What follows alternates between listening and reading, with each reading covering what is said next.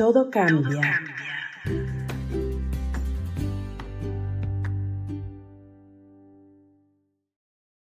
El Círculo 23, parte 3. Una vez en el lugar, Guillermo se encontró con un paisaje peculiar. En el camino había imaginado que llegaría a un galpón abandonado o a una casa en ruinas. Pero nada era como pensaba.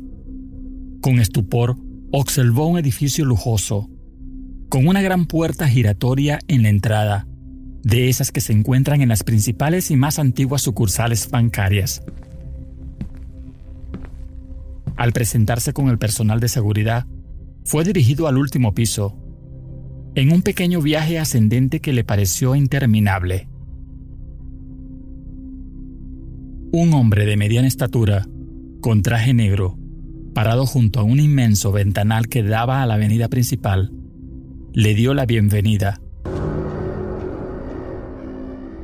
Al escucharlo, Guillermo se dio cuenta que esa voz era la misma que había oído por teléfono en un par de horas antes.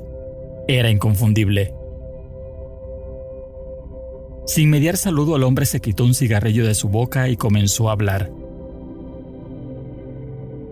Somos una antigua organización secreta que basa sus creencias en la numerología. Este movimiento se inició hace más de 2500 años, gracias a nuestro maestro y creador, el gran Pitágoras. Y de ahí en adelante, buscamos a través de nuestros algoritmos a los elegidos. Guillermo escuchaba atónito y descreído. ¿Por qué yo? Ni siquiera soy bueno en matemáticas. Lo que importa es para qué, le contestó el reclutador. Todavía incrédulo, lo interrogó. ¿Y qué se supone que los elegidos deben hacer? Te estamos observando desde tu nacimiento. Respondió y continuó.